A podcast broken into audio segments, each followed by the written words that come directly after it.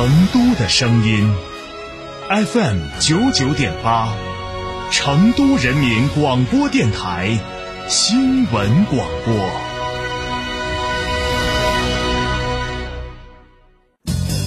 驾车出行慢一慢，遵规行车最安全。行路过街看一看，不闯红灯莫乱穿。文明城市从我做起。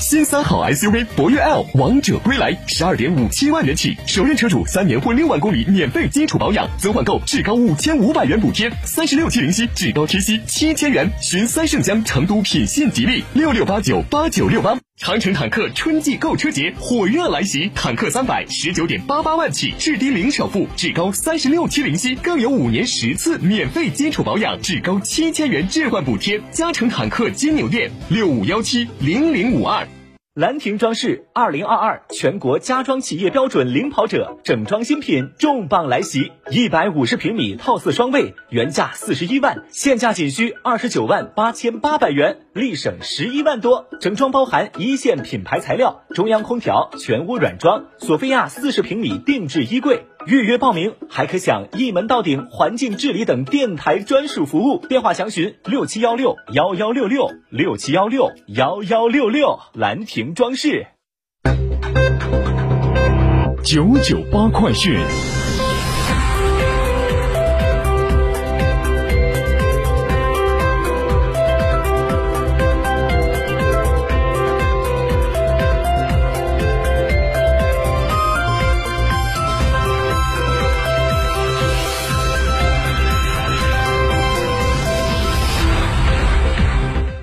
您好，欢迎收听九九八快讯，我是浩明，为您播报新闻。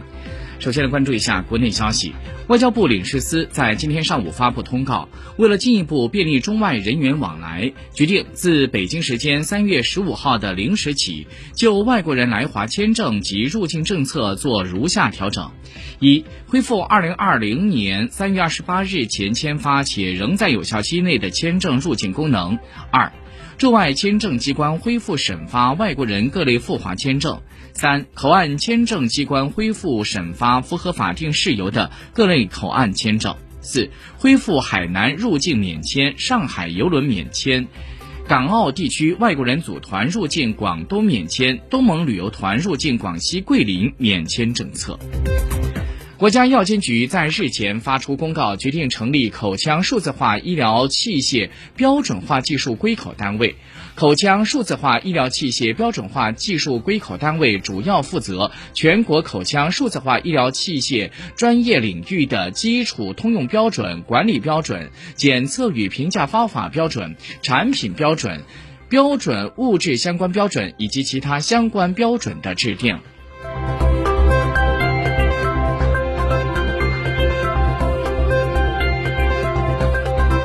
市场监管总局在今天发布数据显示，随着新能源汽车渗透率的快速提高，消费者对品质的要求也在不断的提升。去年，平台接收到新能源汽车投诉举报一点六万件，同比增长百分之六十二点八四，其中合同问题、质量问题、虚假宣传问题增长。增长较快，分别是同比增长了百分之一百二十六点三三、百分之七十七点三五和百分之七十五点六五。消费者诉求主要是聚焦在售后服务不完善、不履行三包承诺、行驶当中突然熄火漏油、发动机异响、刹车转向失灵、电池模块损坏、发布虚假信息、诱导消费者签订不公平得失条款、减轻车企的责任。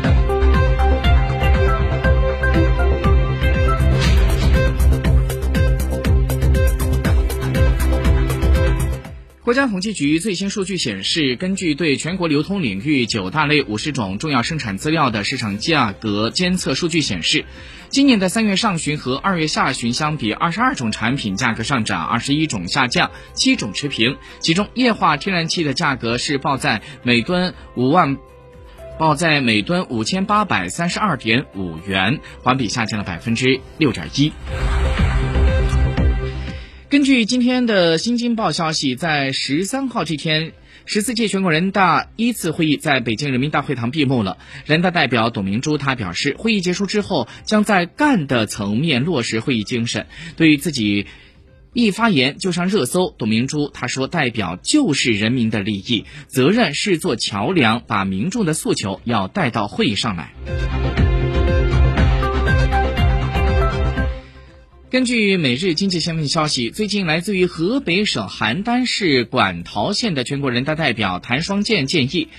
建筑业的农民工应该像上班族一样每个月发工资，成立相关的政府部门，对企业用工发放薪资予以制度上的管理和监督，让农民工逐步的实现月薪制。他说，在庞大的农民工群体当中，只有建筑业的农民工没有实现月薪制，一般是半年或者是季度发放，每年在麦收、秋收或者是年底的时候，农民工才能够领到领到工资。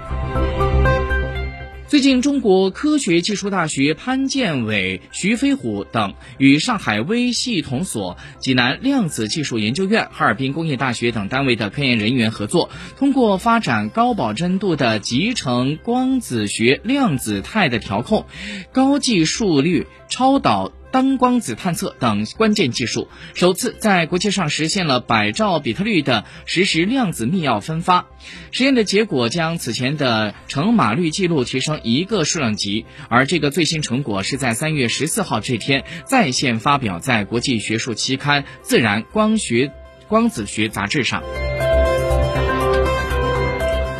最近，胡润研究院发布了《二零二二亿财胡润财富报告》，展示了目前中国财富家庭数量、地域分布情况以及人群画像。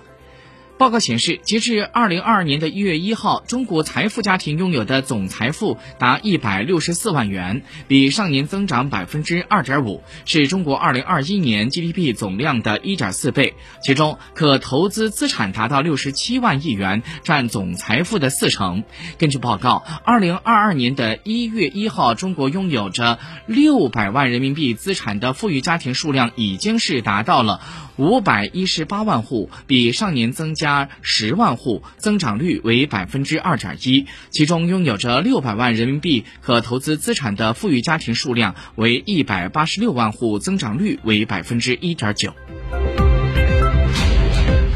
北京时间。三月十三号的上午，第九十五届奥斯卡金像奖颁奖典礼在美国洛杉矶好莱坞举行。全场最大的惊喜，瞬息全宇宙横扫了奥斯卡奖的最佳影片、最佳导演、最佳女主角、最佳剪辑、最佳原创剧本、最佳男女配角等七大奖项，成为了本届奥斯卡的终极赢家。值得一提的是。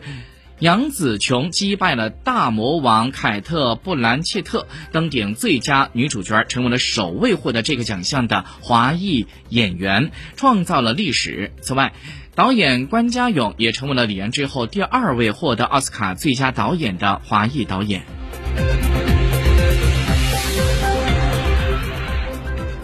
根据英国媒体十三号消息，总部设在伦敦的汇丰银行当天以一英镑的价格购买了已经倒闭的美国硅谷银行的英国分支机构。所有美国硅谷银行英国分支机构的服务将继续正常运营。德国银行监管机构表示，下令关停硅谷银行德国分行。硅谷银行德国分行的困境不会对金融稳定构成威胁。热带气旋亚库袭击秘鲁多地，截至目前，亚库带来的暴雨等。